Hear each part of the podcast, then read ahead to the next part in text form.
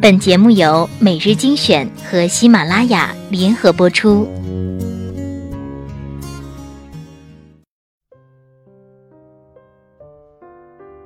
欢迎收听每日精选，我是主播小乖。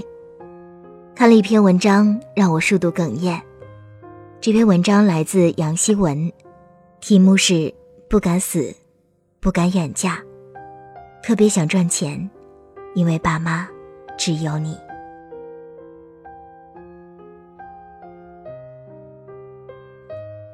我人生中唯一一次觉得不该坚持梦想的时刻，是出国后的第三年。我第一次回家小住二十几天，因为有事要去朋友的城市，才在家停留了几天，便没心没肺的拿着行李上路了。那天早晨，我送妈到公司班车车站，再转身去找自己的公交车站。过到马路对面的时候，下意识的转头看。车水马龙的热闹清早，街边挤满外卖早点的摊铺，越过小贩激烈的叫卖声，我看见那站在马路另一头的我的妈妈，整个人呆呆地望着我的方向。这个将近五十岁的女人，肩膀耸动，鼻尖通红，眼泪像断线的珠子，流满了整张脸。她看着即将离开自己的女儿，竟伤心地哭成了孩子。那天一整天都在下着雨，在赶往朋友城市的一路上，窗外的景色都是湿哒哒的暗色调。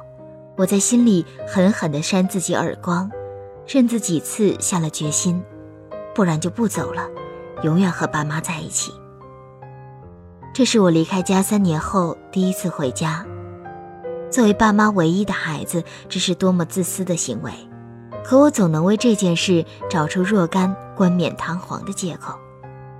学校假期好短呢，我有很多功课要做的。我现在打工的地方很好，不想因为回国就辞掉。回国几周，这边的房租还要照交，多不划算呢。二十几岁的我实在是个没良心的年轻人。我认定自己是个闯四方的女汉子，而不是我妈想让我成为的乖乖女。爸妈口中那个在银行上班、和爸妈住在一起、快要结婚了、未婚夫是个老实人的小红或是小丽，我一点都没有兴趣打听。我是个江湖青年，满脑子都是闯荡四方的豪心壮志。我向往瑞士的雪山和伦敦的建筑，憧憬埃菲尔铁塔和撒哈拉沙漠。我甚至在墙上的地图标出南极的方位。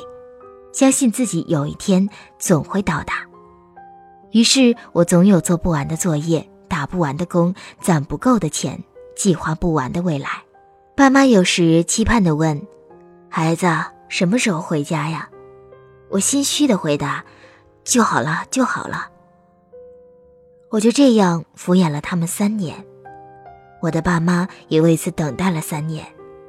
我不在的日子里，微信就是我和爸妈之间的纽带。我和爸妈的交流全隔着小小的手机屏幕。这一端，我在早晨起床时看见妈为我精心布置的房间；在课间休息时，看到爸为阳台的盆景做了个小鸟巢；晚上去打工的路上，收到花园里枸杞结果的照片；又在无数个入梦前的深夜，收到爸妈隔着时差的晚安。我从未错过他们的生活的任何一个重大细节，可是爸妈的另一端却没有这样频繁响起的提示音。我说：“妈，我和同学吃饭呢，一会儿再说。”“爸，我累了，改天聊。”于是他们只能从我的只言片语里尽力地拼凑出我的生活全貌。我从童年时就开始发誓，长大后一定要远走他乡。因为爸妈从未停止过争吵，这个家有很多快乐的时刻，但并不总是持久。我看见妈摔烂了家中的花盆，爸喝醉了跌跌撞撞深夜的晚归，我作为唯一的观众，只能窝在角落里啜泣，把发誓要远行的想法一遍遍随指甲掐进手掌中。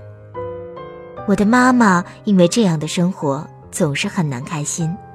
很容易因为我的任何调皮和不优秀而动怒，我的屁股常常布满巴掌印儿，而爸爸往往沉默地坐在床边观看，或者去残酷的帮凶，我一直都浅浅的记恨着。成年之后，爸妈的性格随年龄变得圆厚，妈不再歇斯底里的指责我爸，而爸也不再喝到不省人事。但是在大学毕业后在家的一段时间里，又让我感到了亲情的束缚。我晚归不得超过七点钟，不然爸妈就会疯狂的打我的手机。我不能十一点钟后睡觉，妈会一遍一遍敲响我的房门，叮嘱我快睡吧，孩子。我也不能略过任何一餐，爸会受挫一样自言自语：“这不是我姑娘最喜欢吃的一道菜吗？怎么连筷子也都不动一下？”台湾文学家蒋勋说：“母爱有时候也是一种暴力。尽管我和我的妈妈很亲，但母爱有时候真是暴力，因为他不知道这个爱对于一个青少年来说是多大的负担。”这是在那段时间内我对爸妈的看法：爱意过浓，束缚太多，接近暴力。所以，当我远行时，就像一只挣脱了笼子里的鸟，迅速地投奔了天空的热闹，以至于常常忽略了爸妈发来的近况。我记不起妈去广场跳舞，后来因为老师要统一着装，她就不去了，甘愿在家为我的房间擦灰。我也忘记了，爸推掉了酒局，只愿意在家四弄花园，或者一遍遍看我的艺术照。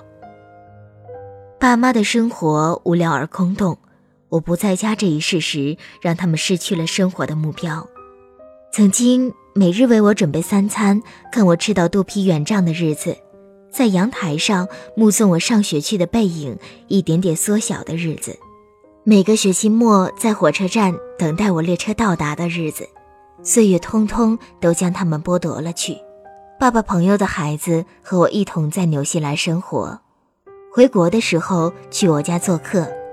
他后来和我说：“你妈妈握着我的手，反复摩挲着，什么都没说，眼泪就流出来了。”而过年时，我的亲戚在 QQ 上发来消息。大家吃着饭，喝着酒，突然有人说起了你，你爸就捂着脸哭了起来。那时候，我的心里那个远行的孩子，才肯真正停下来，迫不及待地向家的方向奔跑，四处飞溅着眼泪。直到我回家后，才真正一点点意识到爸妈经历的煎熬。除去那个我妈哭到让我想放弃梦想的时刻。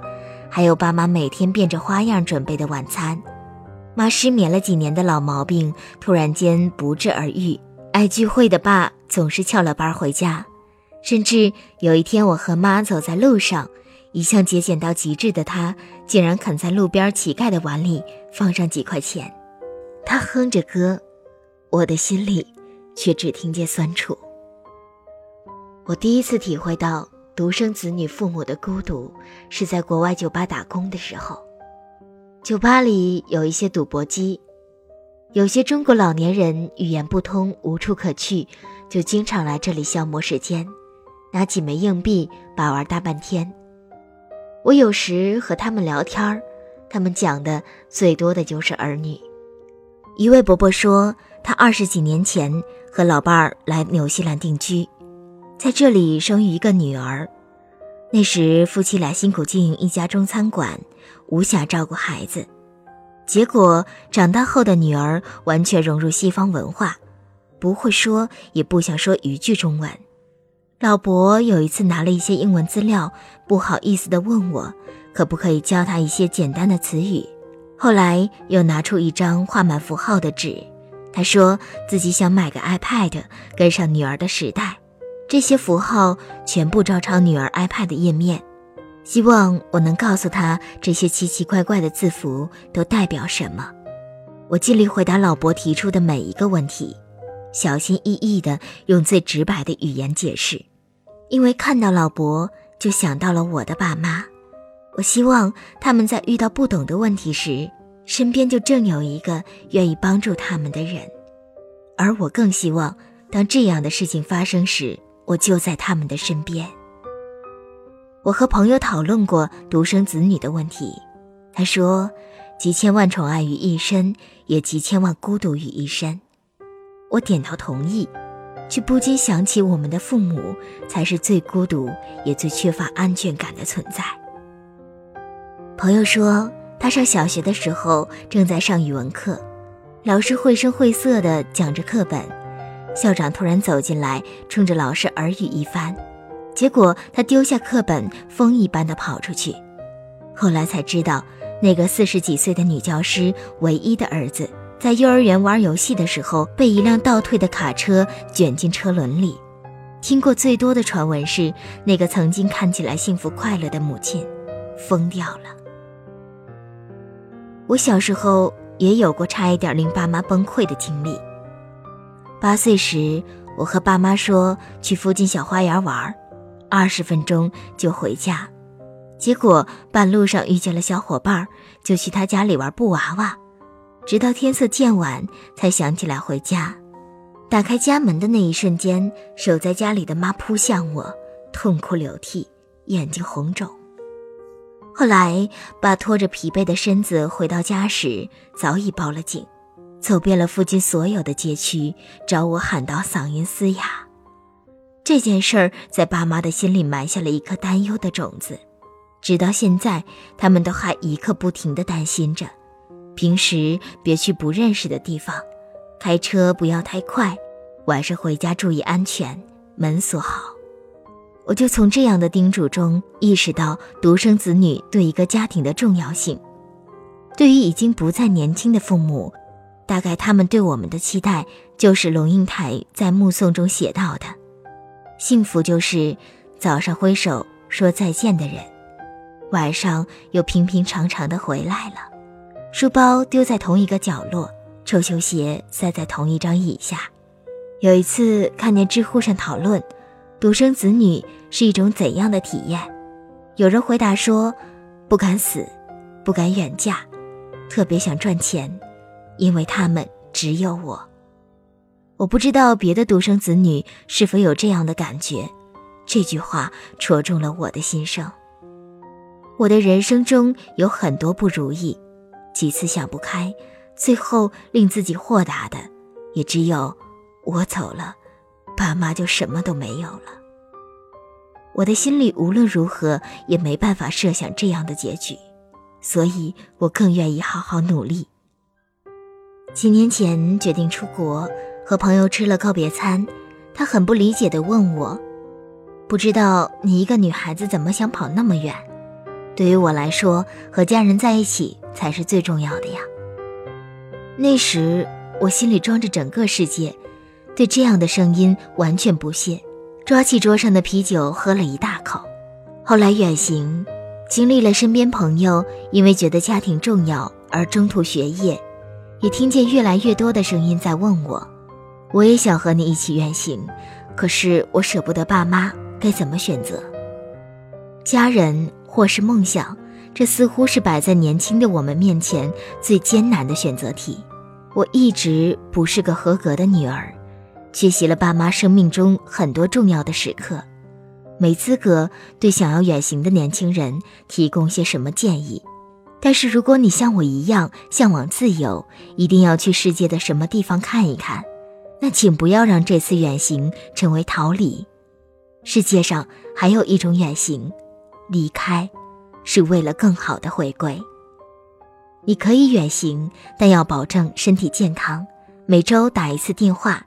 教会爸妈用微信，有事没事把生活照常发给他们，少抱怨别抱忧，告诉他们你把自己照顾得挺好的，而事实上也确实如此。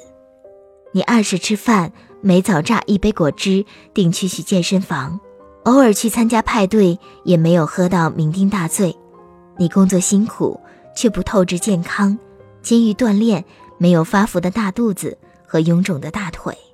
你虽然还是默默无闻的小人物，可却正走在成功的路上。每一份努力都慢慢换来了收获。